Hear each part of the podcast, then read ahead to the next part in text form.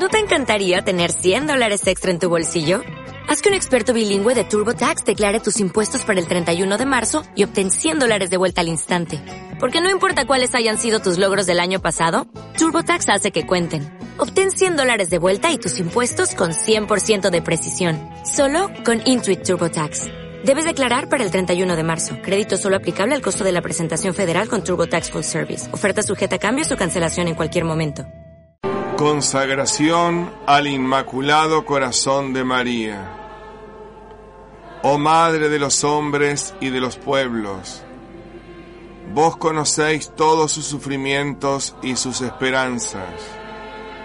Vos sentís maternalmente todas las luchas entre el bien y el mal, entre la luz y la oscuridad que sacuden el mundo.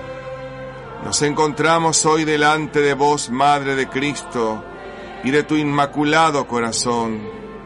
Queremos unirnos a nuestro Redentor en esta consagración por el mundo, por los hombres, la cual en su corazón divino tiene el poder de alcanzar el perdón y de conseguir la reparación.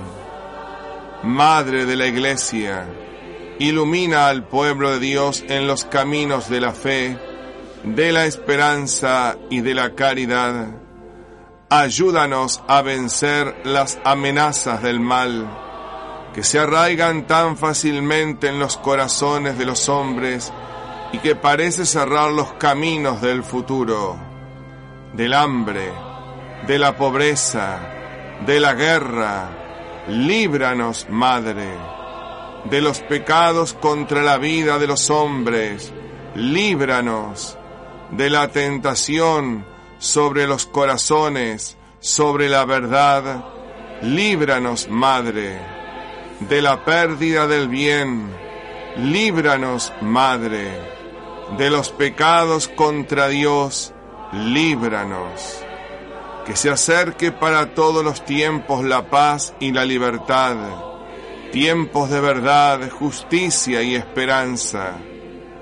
Tomad bajo vuestra protección materna toda la familia humana que a vos confiamos, Madre nuestra. Ayúdanos a vivir en la verdadera consagración a Jesucristo y la propia consagración del mundo depositada en tu inmaculado corazón. Seas vos eternamente unida a la consagración redentora de vuestro Hijo, ahora y para siempre. Amén.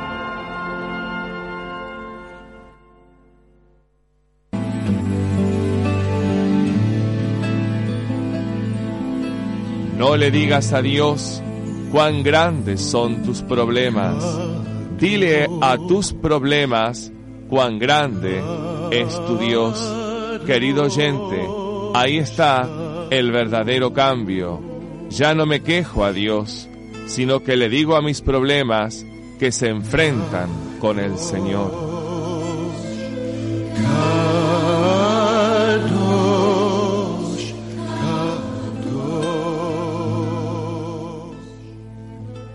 Ya estuve en tantas, pero tantas batallas sin saber que ya la guerra terminó.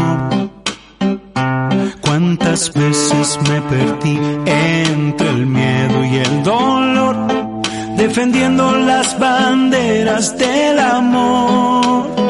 Y he visto tantos, pero tantos fantasmas, aferrándose a un tiempo que ya pasó cada historia que he vivido, las celebro y las bendigo. Pero aquí ahora es donde vive Dios. Yo quiero paz en mi mente para escuchar mi corazón. Muy buenas tardes a todos los oyentes de Radio María Digital, Radio María del Rosario Digital nuestra radio, tu radio, la radio del Obispado de Avellaneda Lanús. Hoy 30 de julio, jueves 30 de julio. Estamos a dos minutos pasaditos de las 6 de la tarde.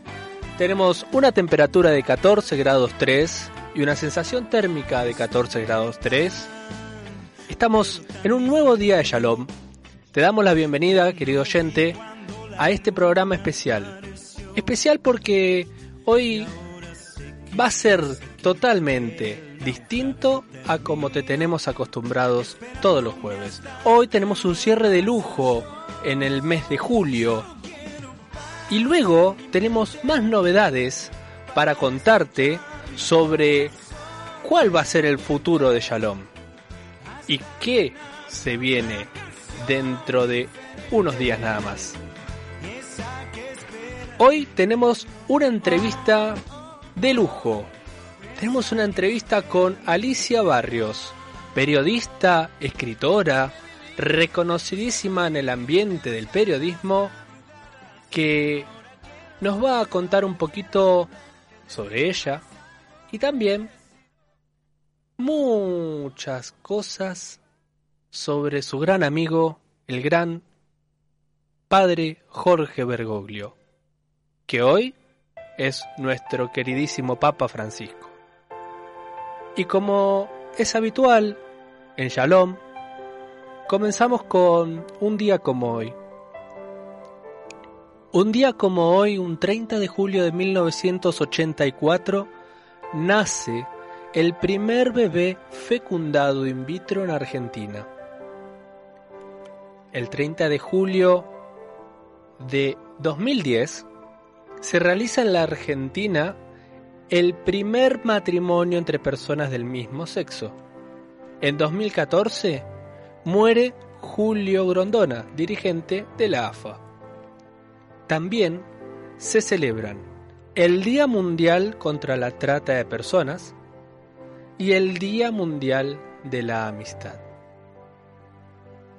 Qué lindos sucesos los últimos, este último, ¿no? Día Mundial de la Amistad. ¿Y cuántos amigos hoy quieres ver?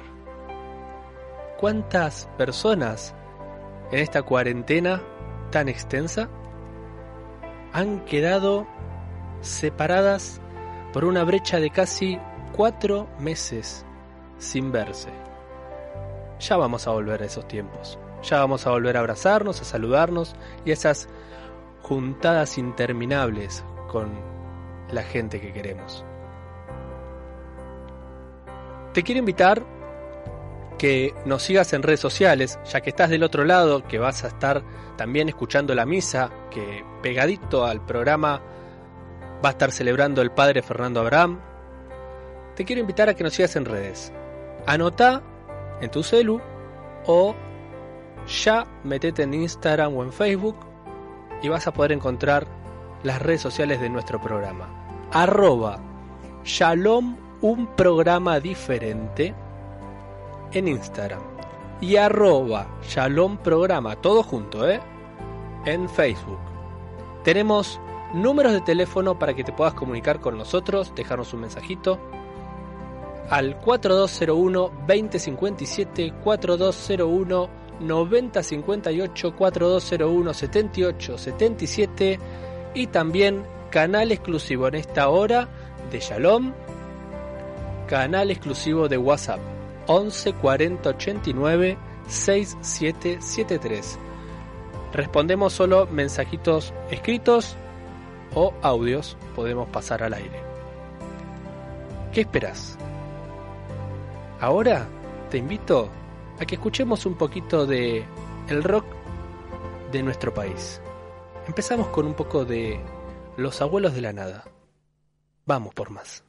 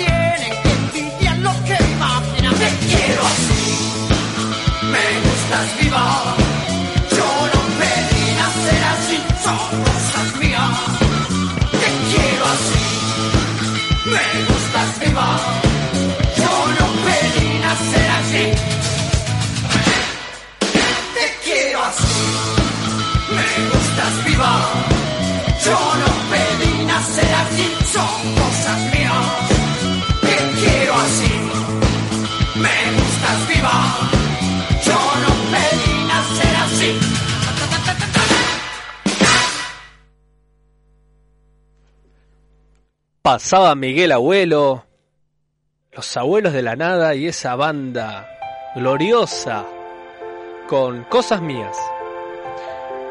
Estamos a minutos nada más de tener la entrevista con Alicia Barrios. Si recién te enganchaste, si recién sintonizaste la radio, te quería contar que dentro de unos minutos nada más estamos entrevistándola.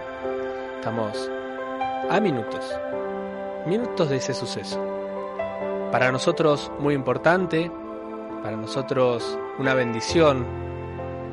Justo después, el programa siguiente a que el padre Fernando Braham y director de la radio Radio María del Rosario Digital nos llamara y nos dara su bendición eh, en el vivo de sorpresa y muchos lo han podido ver por las redes.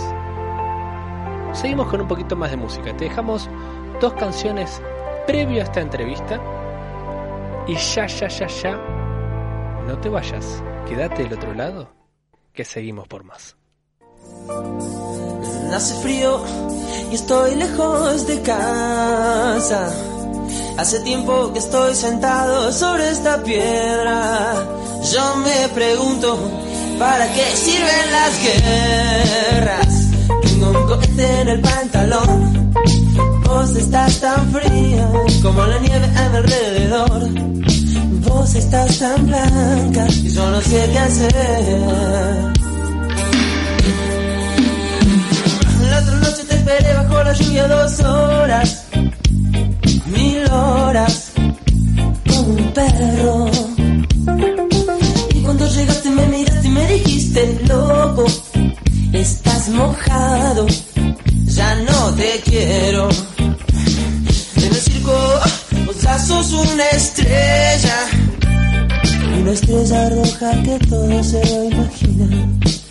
Si te preguntan, vos no me conocías, no, no, tengo un cohete en el pantalón.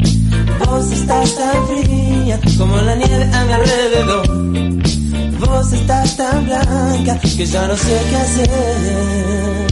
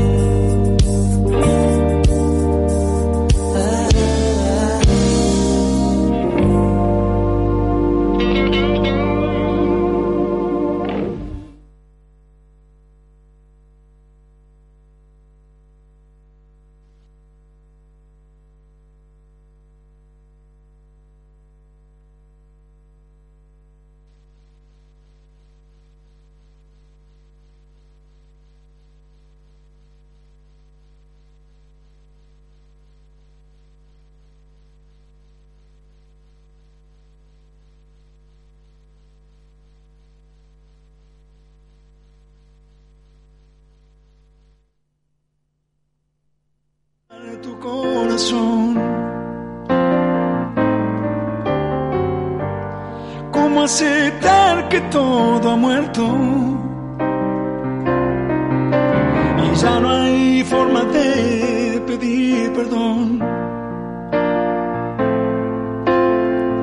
Qué mal, qué mal, esta absurda y triste historia que se pone cada vez peor.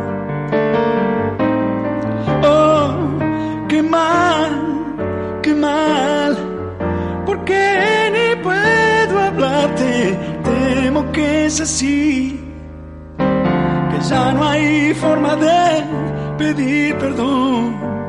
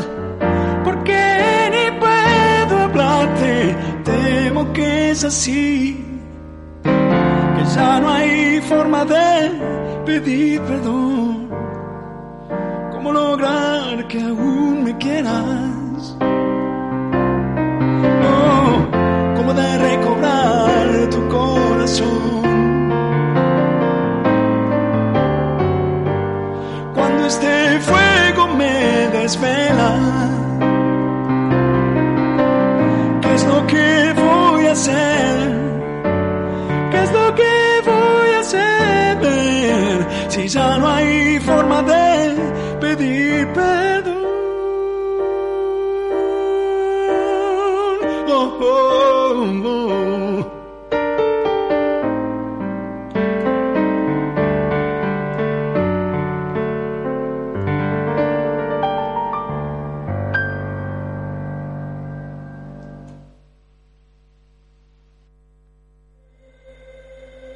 Como le prometimos a todos los oyentes de Radio María Digital,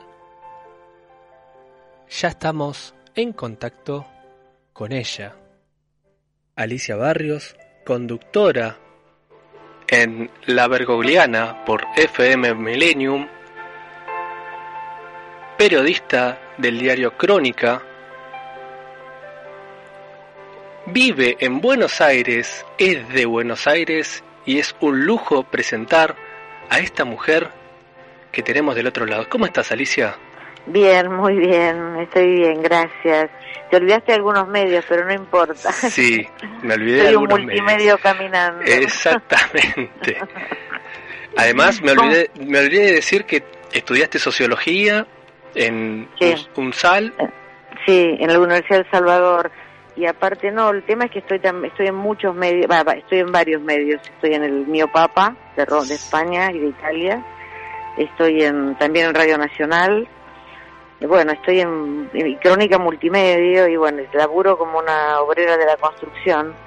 Ahora estaba, ahora estoy armando San Cayetano, este, que va a ser un San Cayetano distinto este año, ¿no? Sí, por supuesto. Todo distinto. Sí, sí, La claro, verdad. ya lo creo. ¿Cómo? Así que bueno, Bueno, Alicia, quería empezar un poco a preguntarte y a saber, más que nada para mí y todos los oyentes, ¿no? ¿Qué o quiénes fueron tus inspiradores, tus mentores para estudiar, prepararte y hoy trabajar, como dijiste recién, como una obrera en el periodismo? mira, eh, el tema es así. Yo en realidad siempre quise ser periodista. Vos sabés que toda la familia es maestra, pero yo elegí esa vocación de los hombres, ¿no? Ujú, Mi abuelo materno era dibujante, era periodista, mi papá fue periodista. eh, y a mí me gustaba muchísimo la profesión desde que era muy chica. Bueno, y a, a pesar de la resistencia que tuve, no de mi papá, pero sí de mi mamá y de las mujeres, estudié igual, ¿viste? Este, yo tenía una pasión, algo que no te puedo explicar, porque eh, a la edad que yo quería ser periodista, chicas querían ser maestras, querían ser peluquera, cualquier otra cosa, enfermera, pero ninguna quería ser periodista. Eh, y bueno, y empecé a estudiar, estaba en la escuela secundaria, y a la- en la escuela que yo estaba a la noche funcionaba la escuela de periodismo Roberto Arlt, que la dirigió Ulises Barrera, entonces este no me querían anotar porque yo estaba en tercer año. Y me anotaron como oyente, me dejaron ir como oyente. Y yo empecé a hacer el diario del colegio, te estoy hablando de una Alicia de 15 años. Joven, y cuando joven. terminé la secundaria hice todas las materias, di todas las materias y bueno, por lo menos había estudiado ya periodismo y empecé a trabajar casi te diría inmediatamente. Este, o sea, empecé en la profesión muy chica y muy muy muy joven, muy rápido. Eh, yo te diría que en esa primera etapa el maestro más importante que tuve fue Rodolfo Walsh, Ujú. que fue mi jefe de policiales en el diario Noticias Ujú. Y que al poco tiempo me puso de jefa de policiales a mí, que tenía, cumplí 20 años, 21 años en el diario Noticias, Ujú. era muy jovencita, pero me enseñó a escribir al lado mío, palabra por palabra, los puntos, las comas, los puntos y comas. Y bueno, y uno a esa edad aprende rápido, aparte yo tenía siempre, tuve mucha facilidad para escribir. Y ahí empezó, bueno, ahí yo te diría que fue un mentor para mí muy importante, ¿no? Ujú.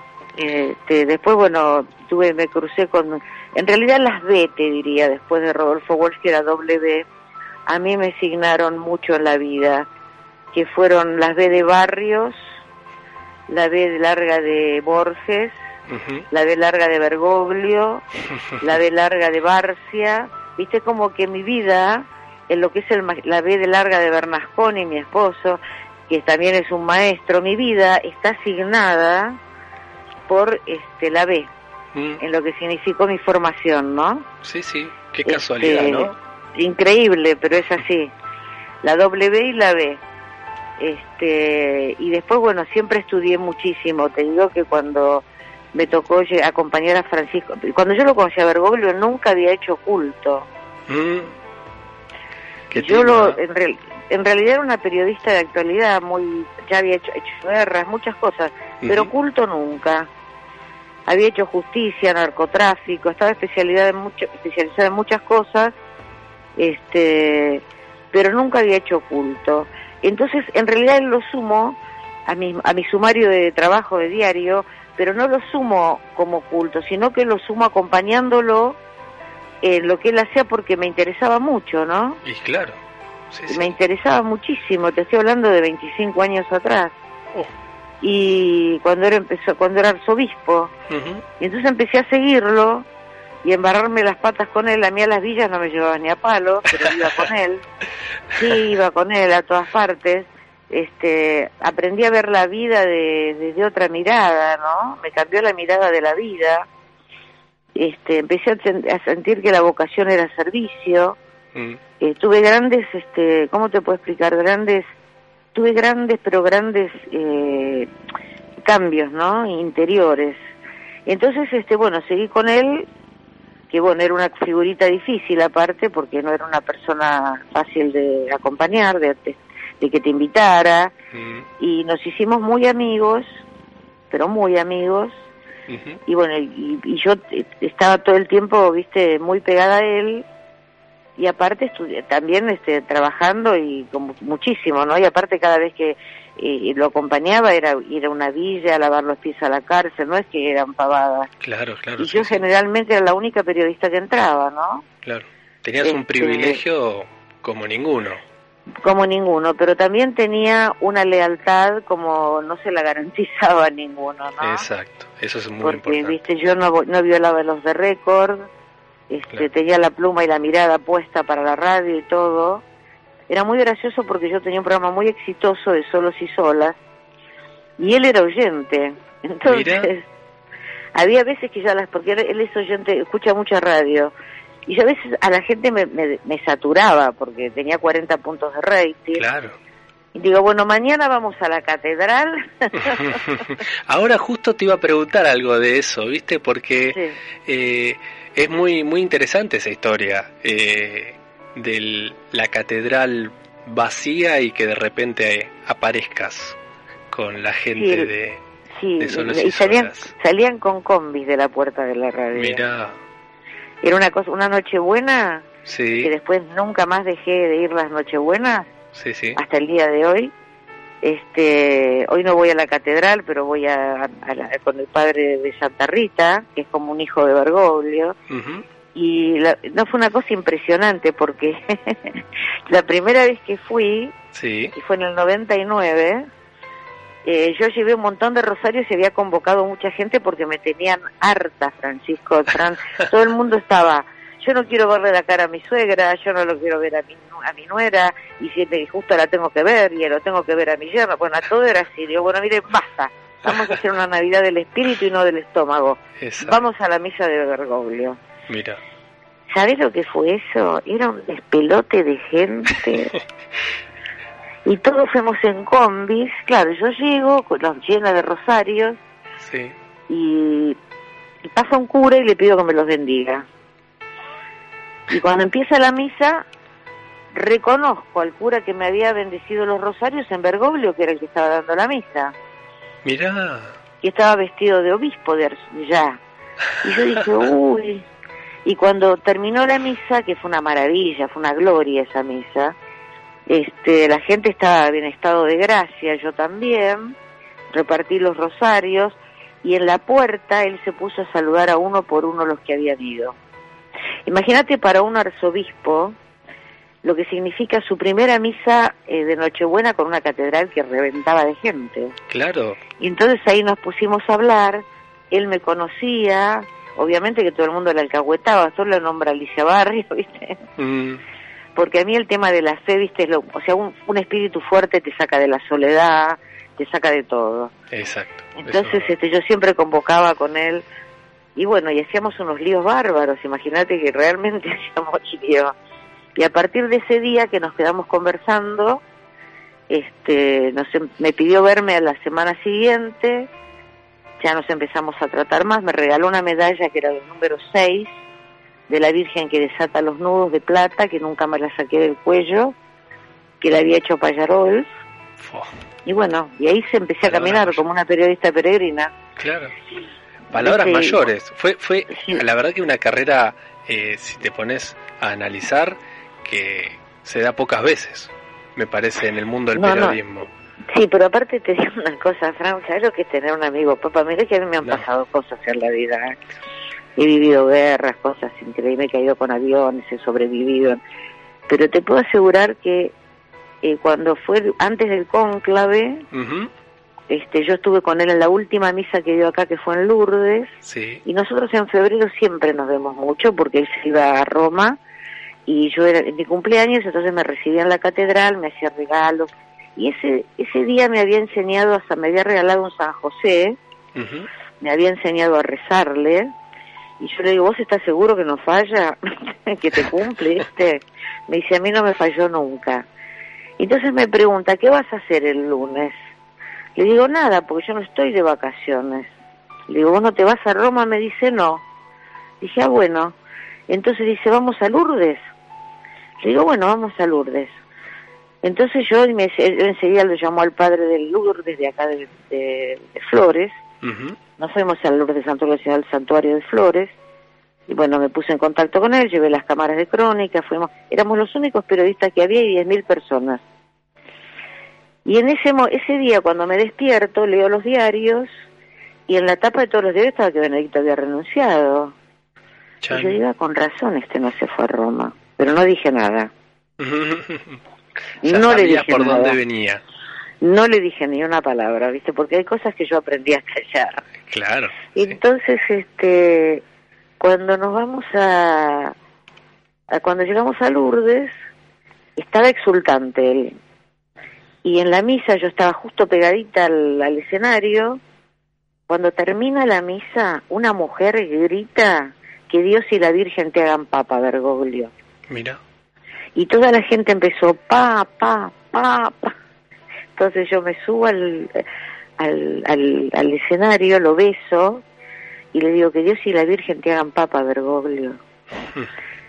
Y entonces él me miró, viste, una fue muy fuerte todo ese momento, después lo saludó mucho a mi esposo que estaba sacándonos la foto y, y éramos los únicos que teníamos fotos de ese día, hice una gran nota para Crónica y a partir de ese día estuvimos en contacto a diario. Me acuerdo que el miércoles de ceniza fue, yo estuve con la imposición de cenizas en la catedral. Y ya habíamos decidido ir a Roma con el diario. Digo, mira, algo va a pasar, no sé qué, pero acá va a pasar algo en este cónclave. Ujú.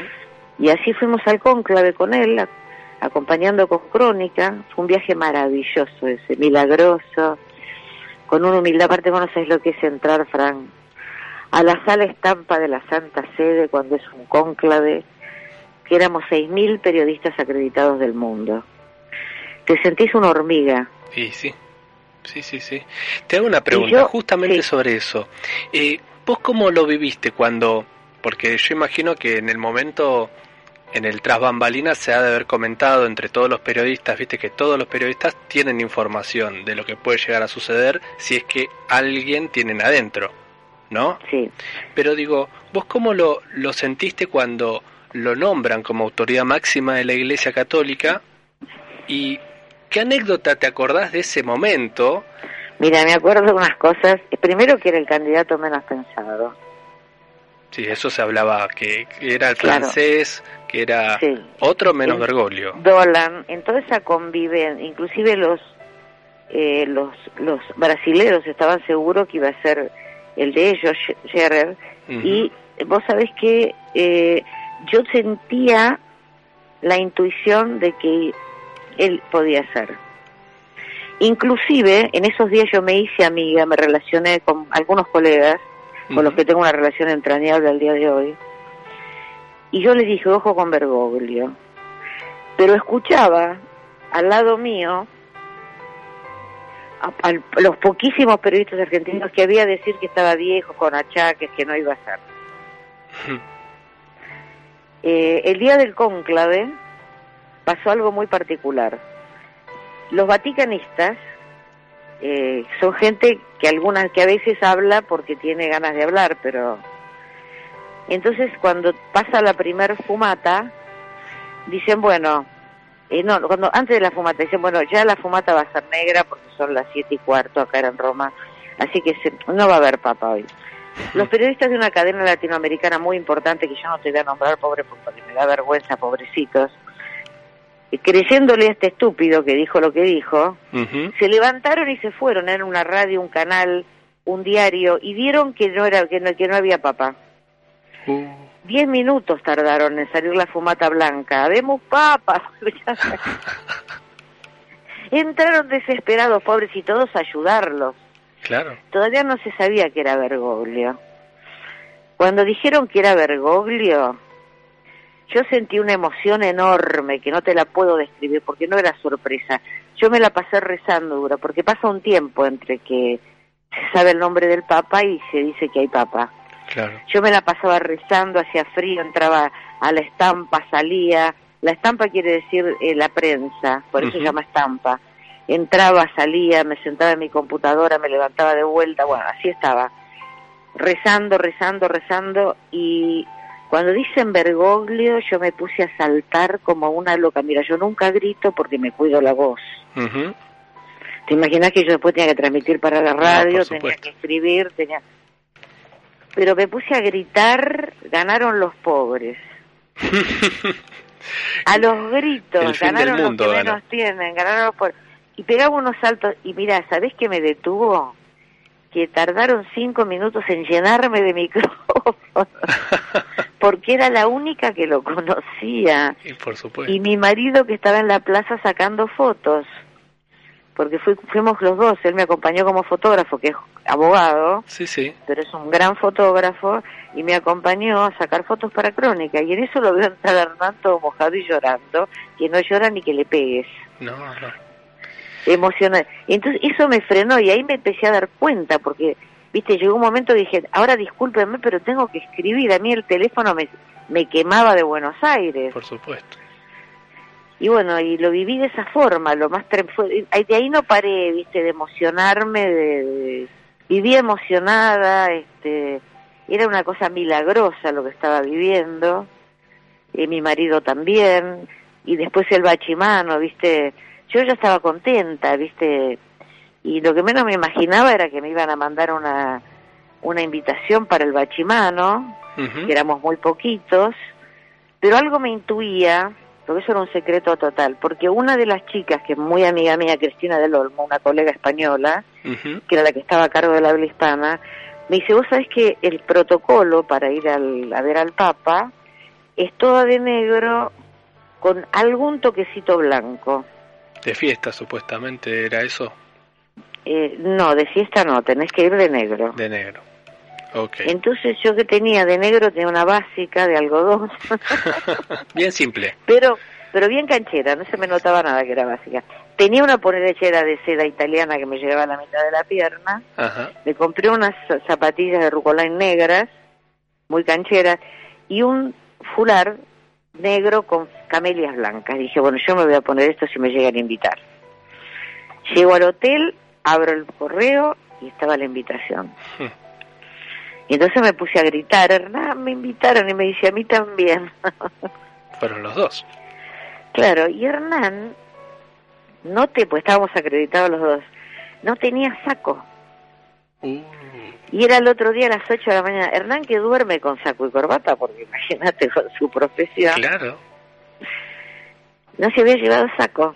Andaba con una campera porque fue de fotógrafo. Entonces, Lo yo lo quería matar. Pero como estaba invitado del Papa, lo dejaron entrar. Y entró con su campera, él, viste, una, una emoción. Imagínate que todos los que te acomodaban, Ujú. que es toda la logística del Vaticano, están todos de frac color bordo. Frac. Bueno, Sí. fue un momento y cuando me ve, me abre los brazos, fue un abrazo, no nos podíamos soltar las manos. Y no. Me dice, éramos pocos y faltábamos.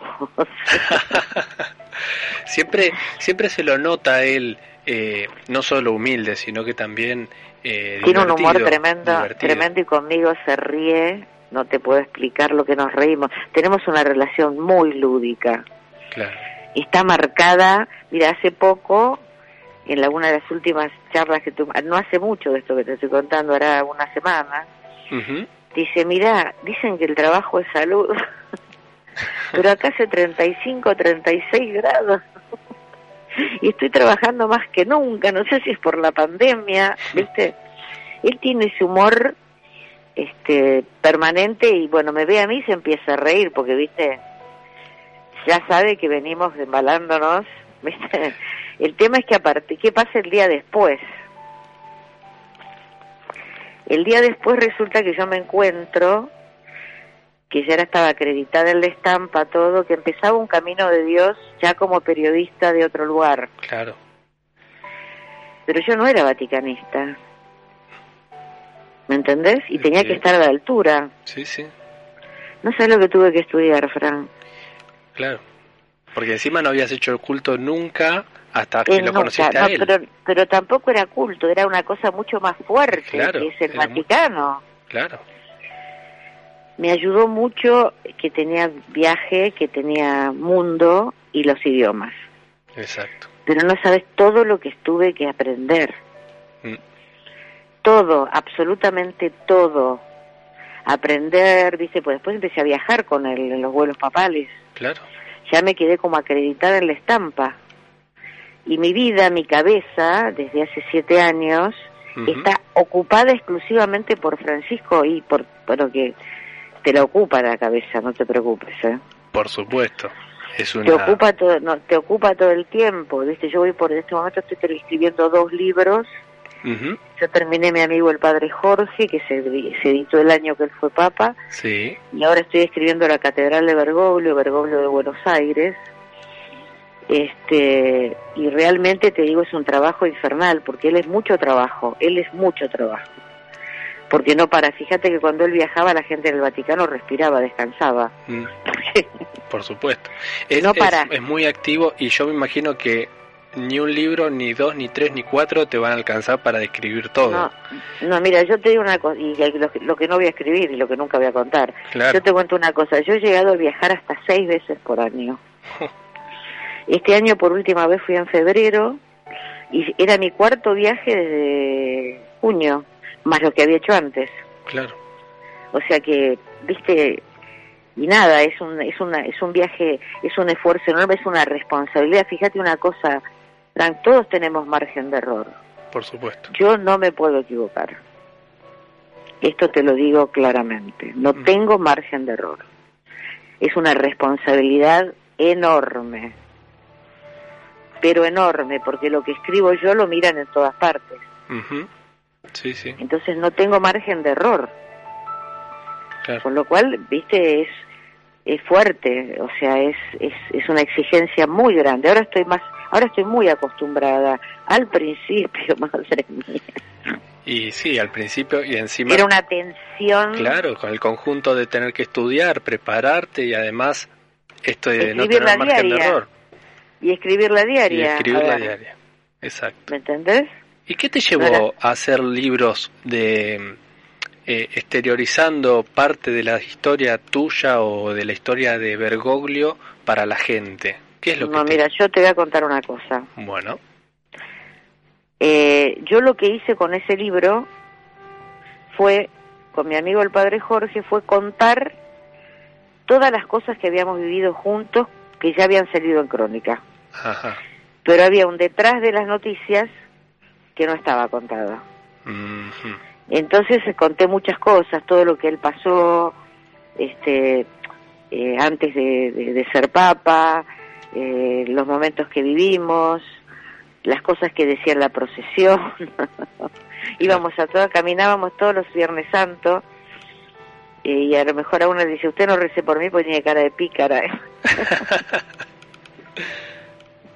este Y bueno, era muy divertido, pero bueno, muchas cosas y sobre todo el último año, ¿no? Que fue un año en el que cumplió 75 años Ujú.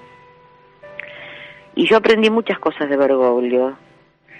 Pero creo que la lección más importante que aprendí de él, y esto es muy bueno para los oyentes, es que a los 75 años tuvo que renunciar, porque todos renuncian. Ujú. A los 75 años se Claro. terminó. Sí, sí. Podés seguir participando del cónclave como cardenal hasta los 80, pero no podés estar más de arzobispo. Claro. Y a él no le, viste, no, no le aceptaban la paz, no le decían nada de la renuncia. Y acá le hacían una guerra, madre mía. Aparte de tener que vivir, que amigos tuyos empiezan a probar, viste, el solideo de cardenal, pensando que te van a reemplazar. Claro. Y él no decía nada, no decía nada, se bancaba todo, pero evidentemente algo estaba haciendo. La lección más importante es que es un hombre que no se entregó, que siguió peleando y a los 76 años llegó a papa, Así es. con la máxima adversidad. Con todos los pronósticos en contra. O sea, imagínate todo lo que yo sentía en ese momento por haber vivido con él esas instancias. Claro. Era creo que un último viaje de él a- hacia Roma en el cónclave, ¿no? Cuando renuncia. No, porque después los cardenales siguen congregándose en los, en los sínodos. Los siguen convocando hasta los 80 años. Ajá.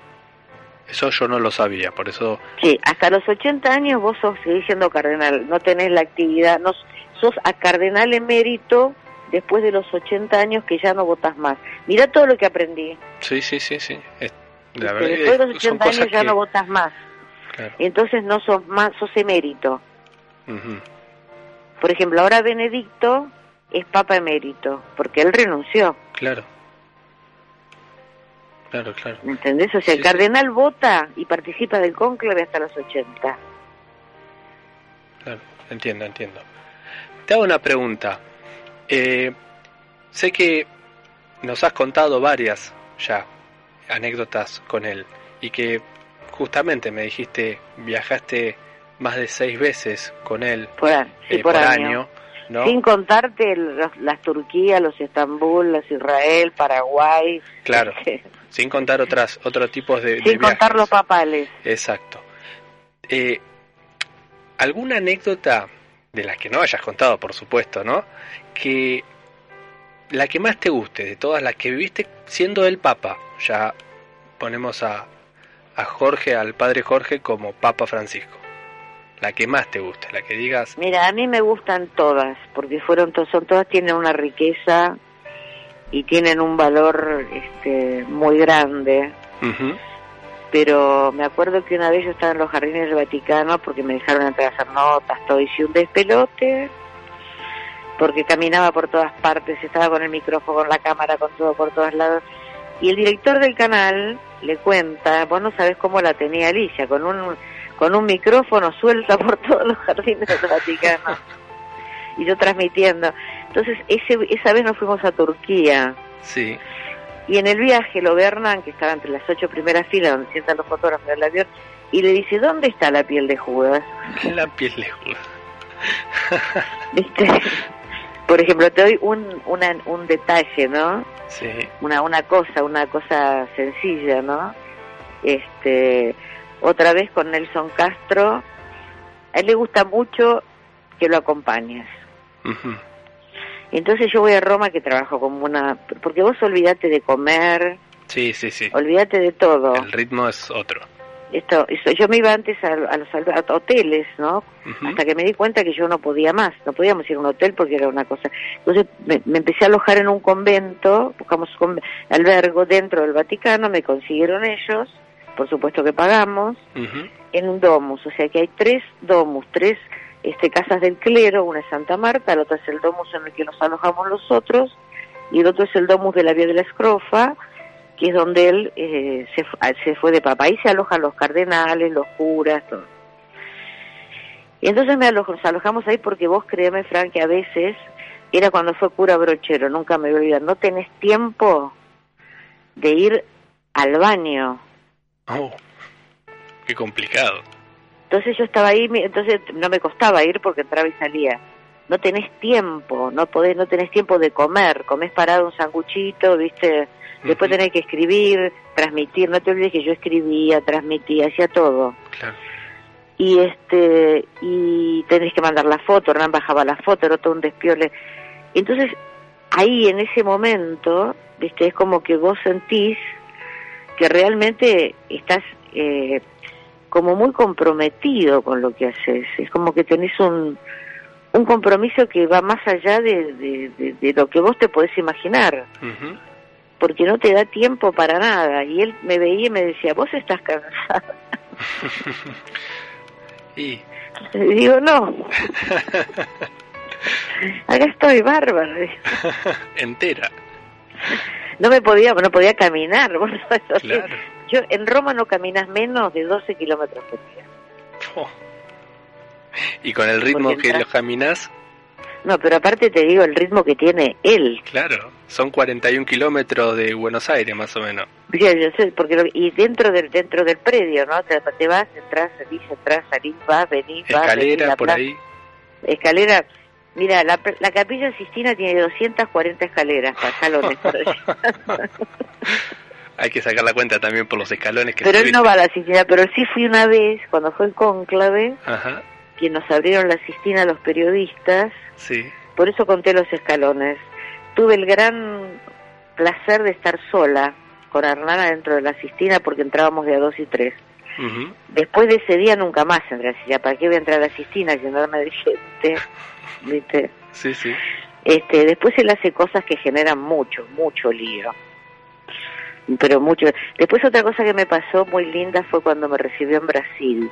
Ajá. Cuando vino por el encuentro de los jóvenes, ¿no? Yo estaba saliendo para ir en, para subirnos al avión y recibo un mensaje que decía en Brasil podemos vernos. Mira, Y yo no lo veía desde marzo. Imagínate cómo subí al avión. claro. Y cuando llegué a Brasil, que laburamos también, era terrible, este, recibo un mensaje que me esperaba en Sumaré. Sumaré, los, los papas, le voy a explicar a la gente, nunca se alojan en hoteles, se alojan siempre en las nunciaturas. Se le dice nunciatura lo que es la embajada del Vaticano en cada país. Ajá. Entonces él estaba en la Anunciatura. Sumaré, que es la Anunciatura de Brasil, está en, la- está en una colina, subiendo una montaña, un lugar, ay, Una paz. una paz, aparte unas monjas que tejen todo lo que hay. Vos ves los blisters de agua que están tejidos al crochet, cubiertos, todo así. Eso fue un momento muy rico para nosotros, este, porque bueno, estuvimos una hora y no nos sacamos ni una foto. Sí me hizo regalos y yo también. Eso sí te digo. Hice la nota, escribí los regalos, todo, pero no me saqué ni una foto y te voy a explicar por qué. Porque vos cuando te encontrás con un amigo, Sí. no te sacás una foto cada vez que lo ves. No. Si yo me encuentro con vos en la intimidad, no me voy a sacar una foto. Y me decían, ni para el recuerdo me querían matar en Crónica. Le digo, no, porque estábamos solos ahí, los No. tres. Claro. ¿Cómo me? Es una, me parecía una como una especie de desubicación. Pero sin embargo, mira cómo es Dios. Tengo más de mil fotos con él. Porque su fotógrafo personal, porque al principio él no se reía, se reía poco, que cuando me veía y se moría de la risa, empezó a, cada vez que me acerco no me pierde pisada. Por supuesto. Entonces, imagínate, tengo miles de fotos con él y muy bonitas. Te contaba lo de la audiencia pública, te quería contar eso porque es muy divertido. Él quiere todo. Quiere Santiago de Santa Marta, quiere... Las misas de Santa Marta son algo glorioso porque es para muy poquita gente. Y él hace todo solito, ¿eh? Sí, sí. Corta la hostia, todo. Él se, traba- él, él se hace todo solo, no tiene monaguillo, no tiene cura que lo ayude, él solo. ¿viste? Y eh, cuando fue eso, fuimos, fue un viaje que vino Nelson Para un evento de escuelas. Entonces, bueno, eh, pedimos, yo le pedí, le digo, mira, Nelson, vas a te podemos, pri- eh, Nelson lo ama al Papa. Le vamos a la primera fila de la audiencia pública, vamos a conseguir, porque a él le va a encantar que estemos en banda. Claro. Entonces yo le mandaba mensaje diciéndole que íbamos todos en barra, que estábamos cruzando la calle, todo lo que íbamos haciendo hasta que llegamos. Bueno, cuando bajó a saludarnos, que eran los primeros que saludó, a los gritos, no sabes lo que era, Nelson, todo. ¡Viva el Papa Francisco! A los gritos, Jorge, Jorge, pero a los gritos. Estaba mi hija, Belén, el padre, Hernán, Nelson, el- bueno, éramos una banda realmente. Y él estaba en una fiesta. Entonces le digo, Nelson te quiere ver. Y me dice, pero no tengo cómo anotar el teléfono. digo, pues decirle, a- decirle a, a Fabián, que es el Sí. secretario de él, que me, que me llame al hotel y me diga la hora. Bueno, bueno, sí, yo también. lo- Entonces me manda inmediatamente que salimos de la, de la sala, ese día a las 7 era la reunión en Santa Marta. Porque le dice a- a Nelson en la audiencia pública, usted tiene que hacer la salud de los papas, empezando por mi neurosis. Le digo, Nelson, tenés que hacer el libro si no sos un boludo. Así, Sí. perdóname la expresión. No, está bien. Por supuesto. Entonces fue Nelson ahí a la tarde y ahí empezó la historia del libro Ajá. que sale ahora a fin de a fin de año y yo tengo el, el honor de, de haberle prologado el, el encuentro el, la- la- la- o sea la- la- el capítulo que corresponde a Francisco y que Nelson haya contado en el prólogo pero te cuento esto porque fue fundamental no Sí, sí, sí, la verdad que es Este- una, una hermosa experiencia que, que a Bueno, así tengo- llena. por eso así tengo pero miles mira Claro. lo más gracioso es que me dice pero no tengo cómo anotar el teléfono Nos podríamos juntar a, a tomar algo y estaríamos horas si, si sí sí sí de anécdotas. pero mira que yo no hablo con todo Francisco No, ¿eh? no, por supuesto, por supuesto. Mira que hablo muy poco, tengo perfil muy bajo, salvo cuando lo tengo que levantar, que lo levanto fuertemente. ¿ve? También estoy en Infobae, ¿eh? no quiero dejar de reconocerlo. Actualmente lo, los vi algunas notas escritas ahí. Es una muy esporádico, pero estoy... estoy Sí, sí. Te, te quiero hacer Porque una no me propuesta. dan los tiempos. Te quiero hacer una propuesta de Shalom. No, no sé si, bueno, te cuento. palabra, Shalom. Shalom es el nombre del programa al cual Sí, eh, estamos emitiendo actualmente en vivo los jueves, por ahora. Próximamente cambia- cambiamos el horario en agosto.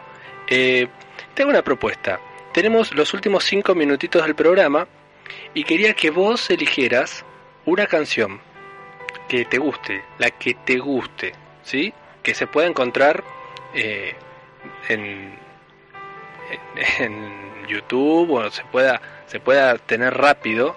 Así vos, si no tenés ningún problema, la presentás como una. Pregúntale si puede encontrar Sí, por YouTube Ajá. el brindis de, de Travia- del brindis de Traviata. el brindis de Traviata, perfecto. Cuando vos quieras, eh, me la presentás, ¿sí? ¿La tienen? ¿Ya la tenemos, Marce? ¿Me están dando el ok? A ver. Sí, ya la tenemos. Perfecto. Buenísimo. Entonces, presentala y con esto, y ha sido un placer tenerte del otro lado, un gusto, y desde aquí, a la distancia, pero siempre cerca, por así decirlo, te mando un abrazo y shalom para vos. Shalom para vos también y bendiciones. Muchas Y gracias. que Dios los bendiga a todos y la Virgen Santa los cuide, como dice el Papa. Y bueno, elegí la Traviata, el brindis, porque él es una persona muy melómana, le gusta mucho la música, le gusta mucho la ópera Ujú. y este realmente estar en las misas de él es una es una fiesta porque él se arma todo y, y bueno este es- la traviata este- esta esta área de traviata es una de las que a él más le gusta por eso que se la vamos a dedicar a, a todos los oyentes y a él desde acá Así será. Amén. Y rezaremos por él también. Y por vos. gracias Shalom. Shalom.